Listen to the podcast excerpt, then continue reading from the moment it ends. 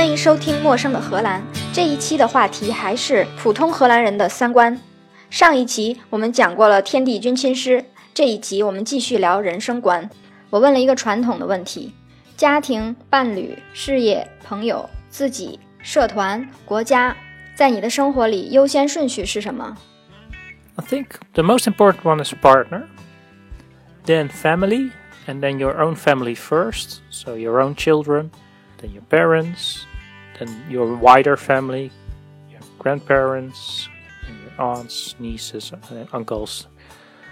Lots of people actually think work is important too, get their daily rhythm from it. It gives meaning to their life. It's not just earning money, but also as a way of fulfilling your life. Then, friends. Probably bef- actually before work. I think most people have friends before work. Then work. Then society and society can be broad. Like the closer it is, the more important. So if you're a member of a football club, then that's more important than the town that you live in. And then finally, I think the last thing is the state. Some people are very interested in it, but actually a lot of people are not interested in it at all. 伴侣、家庭、自己的孩子，之后是父母，之后是祖父母，然后是叔伯、姑姨、堂表亲，之后是工作。 工作重要的原因并不是收入，而是工作提供了生活的节奏、生活的意义，并且让人生更丰富。工作之后是朋友、社团，最后是国家。有些人对国家完全没兴趣。我很惊讶，他把伴侣放在了自己之前，所以我追问了一次：“你为什么把伴侣放在你自己之前呢？”Because in the end, your partner is part of yourself. You form a unity. No, let's let's say it's impolite to say you put yourself first, although no doubt people do that. But uh, I think partner is very closely second. 他说，因为伴侣也是自己的一部分，两个人最终还是要组成一个个体。这个时候，他犹豫了一个瞬间，说：“不对，人们会把自己放在最前面的，这一点毋庸置疑。把伴侣放在最前面，只是客气一下罢了。” 都说荷兰人非常的开放，所以我想知道什么样的话题可以和父母聊，什么样的话题不可以跟父母聊，但是可以和朋友聊；什么样的话题不会在公共场合聊，什么样的话题谁都不会告诉。Dutch people are surprisingly open. Actually, that's one of their most important character trait. Especially with your parents, they have a special place in most people's life. You can ask them anything, basically. Advice about love, about work, about relationships, about decisions, all kinds of things. Also, grandparents. Surprisingly, a lot of people ask their grandparents about these things. Things like love and sex, usually you don't discuss with your grandparents, but things about work, completely acceptable to us. They're really, truly advisors. 什么样的话题不可以跟父母聊，但是可以和朋友聊？Um, I think that mostly, like the more the the detailed, really private things. So you can talk about your parents, about the relationship, but what you exactly physically do in that relationship, that's something you discuss with your friends. 什么样的话题不会在公共场合聊？I think one of the, the most important one is money, especially how much money you make. That's really uh, something you don't discuss. And even things like how much your house costs, how much your car costs. You can ask, some people answer, especially your salary. That's absolutely not something you should ask about. 什么样的话题谁都不会告诉。I think dependent on the person, per definition, very private. It could be emotion you feel about people, like specific. If you don't like someone, maybe a family member or a member of your friends group. So these things you keep to yourself. 他也承认荷兰人很开放，跟父母什么都可以聊，爱情、工作、亲密关系，人们也很喜欢问祖父母的意见。和祖父母可能不能聊爱情和性，但是工作什么的都可以。祖父母出的主意通常都很中肯。某些具体的私密的事儿不会跟父母聊。举个例子，就是可以和父母聊爱情，但是具体在爱情里做了什么事儿，就是要和朋友聊的内容。不能在公共场合聊的话题主要是钱，尤其是工资。或者房子多少钱买的，车是多少钱？如果你真的要问的话，有的人或许会回答，但是你真的不应该问。可是这不正是我们八卦的重点吗？我们三个最热门的问题就是在哪儿工作、挣多少钱、买房了吗？我没有追问，他继续说了什么是跟谁都不能说的。他说那一定是非常私密的，包括关于情感，关于你不喜欢哪个亲戚、不喜欢哪个朋友，这些是不会跟别人说的。我倒是觉得这些也是我们八卦的重点呢。之后我的问题转向了责任。经常听见荷兰人说：“这不是我的责任，这是你的问题；这不是我的问题，这是你的责任。”我非常讨厌这些话，所以我就问他在你们说这些的时候到底是什么意思。Dutch people are very sensitive to to rules. Everything in the Netherlands is guided by written and unwritten rules. What they mean by saying that's not my problem, or should make your problem my problem, it means that they genuinely don't feel like they should do your job. The most important thing is you can ask people, but if they say no, then it's no Don't, don't push it. That doesn't mean that Dutch people don't want to help without expecting something in return, but don't expect people to do it automatically. 荷兰人不喜欢把别人的问题变成自己的问题。如果找人帮忙，人家说不愿意，那就不要再强迫人家。这并不是说荷兰人在没有好处的情况下不会帮助别人，而是说如果你需要帮忙，就要主动找别人帮。不说出来的话，没有人会自发出来帮忙的。 这一点我倒是感同身受。比如一个荷兰朋友的生日聚会，你是唯一一个和其他人都不熟的，他们不会把你当做客人，主动跟你打招呼，拉你加入他们的谈话，而是需要你去跟所有人介绍自己，想办法加入他们。说到帮忙不帮忙，又让我想到我们常说西方人很冷漠。我就问他：“你觉得子女需要为父母做什么呢？” Then we go back to that's not my problem. Actually, people have the responsibility for their own.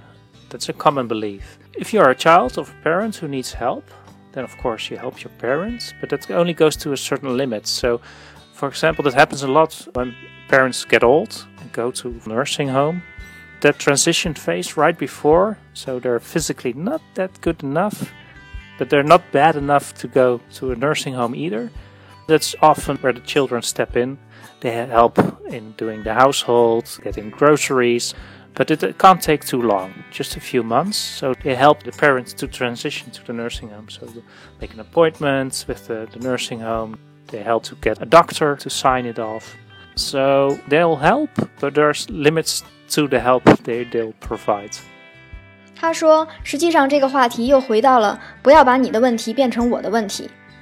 如果父母找子女帮忙，子女自然会去帮一把，但是总有一个限度。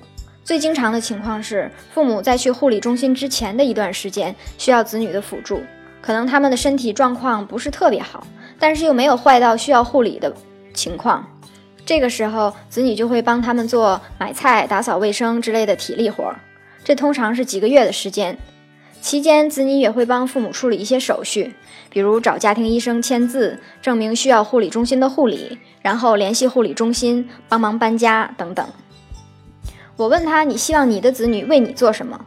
如果你没有子女的话，要怎么办呢？”Probably I would accept their help to get my life kickstarted to the next phase, but I wouldn't be a burden to them the rest of my life. I think a lot of old people, Dutch people, feel it the same way. They don't feel entitled to the help from their children. The alternative is do it yourself and then hopefully be able to recognize all the symptoms early enough so you can make the arrangements yourself. I think for my generation, easier because we grew up with internet, uh, communication was much easier. The current grandparent generation, so the people 80, 90 years old, they know how to use a phone, but that's about it. They don't use internet. Their social circle is very limited physically. It's much more difficult for them to arrange things than it is for our generation in the future. 他说：“我的想法可能也一样，希望子女在我转入老年生活之前帮我一把。” 很多荷兰老人的想法可能差不多，他们不认为子女的帮助是理所当然的。没有子女的话，替代方案就是想办法靠自己，尽早发现自己不能自理的迹象，安排自己去护理中心的这些手续。他说：“对于我们这一代人可能很容易，因为我们已经习惯了互联网。而祖父母这一代，现在八九十岁的人，他们最厉害也就是会打电话而已。但是当我们老了的时候，各种社交方法已经很发达了。”这种观点听起来有点奇怪，好像子女尽的义务不够。但是荷兰的父母在抚养子女的时候，也没有我们那么上心，而是把抚养子女当成丰富自己人生的一部分，是给自己找乐子的方法。他们没有觉得抚养了子女，子女就欠他们的，应该报答他们，所以没有苦大仇深的情节。我的倒数第二个问题是：荷兰人为什么而自豪？Openness, honesty. A lot of cultures also mistake that for bluntness. If something is bad, they just say it's bad, not it's it's not as good. The lack of hierarchy, equality equality between older people, younger people, bosses, uh, authorities, which is quite contradictory to their love for rules. They love rules, but they don't like the people who enforce it. But fortunately, that's shared between the people who enforce it, so it's not weird. Better not to try to fight a police officer. Also, what they're proud of. Some sports, like the Dutch, are really good in ice skating, cycling, football, field hockey, volleyball. Nationalism is not something that the Dutch characterize, but sometimes in sporting context they can be very nationalistic. The water management, the dike building, the one third of the Netherlands is man made. Dutch people don't realize it that much, I think, because they, they live in it. It's their, their daily surroundings. The Netherlands is a very small country and there's relatively not that many Dutch people, but for the amount of people we have, we're technologically pretty advanced. Our society in general is very organized. It works very efficiently. It's very clean. The, the roads are the smoothest you will find. 他首先提到了坦诚，外国人误会他们，把他们的坦诚当粗鲁。他们只是很诚实的在事情搞砸了的时候说搞砸了，而没有说有待提高而已。第二点是平等，没有阶级。这平等表现在不同年龄层的人之间、上下级之间，还有社会权力机构和市民之间。另外值得骄傲的就是一些体育运动，滑冰、自行车、曲棍球、足球、排球。荷兰人虽然没有什么民族主义，但是运动比赛的场景里，民族主义感还是很强的。另外值得骄傲的就是工程技术，尤其是水利工程。很多荷兰人忽略了这一点，因为身在其中。荷兰是一个小国，人口非常少，以这样的人口实现了现在的科技和基础设施水平，他觉得是一个很值得骄傲的事情。最后的一个问题，我问他：世界其他国家的人民对荷兰人最大的误会是什么？Ik denk dat de wereld slecht beeld van ons heeft hoe wij bijvoorbeeld omgaan met abortus of euthanasie. Dus hoe wij omgaan met morele medisch-ethische vraagstukken. De Nederlanders hechten heel erg aan vrijheid, persoonlijke vrijheid. En daarbij hoort ook echt hele fundamentele vragen zoals leven en dood. Dus ook de eigen wilsbeschikking, dat ze dus zelf hun leven mogen beëindigen als, als zij denken dat het zelf beter is voor hun. Maar dat is fundamenteel anders dan hoe de Nederlanders er zelf naar kijken.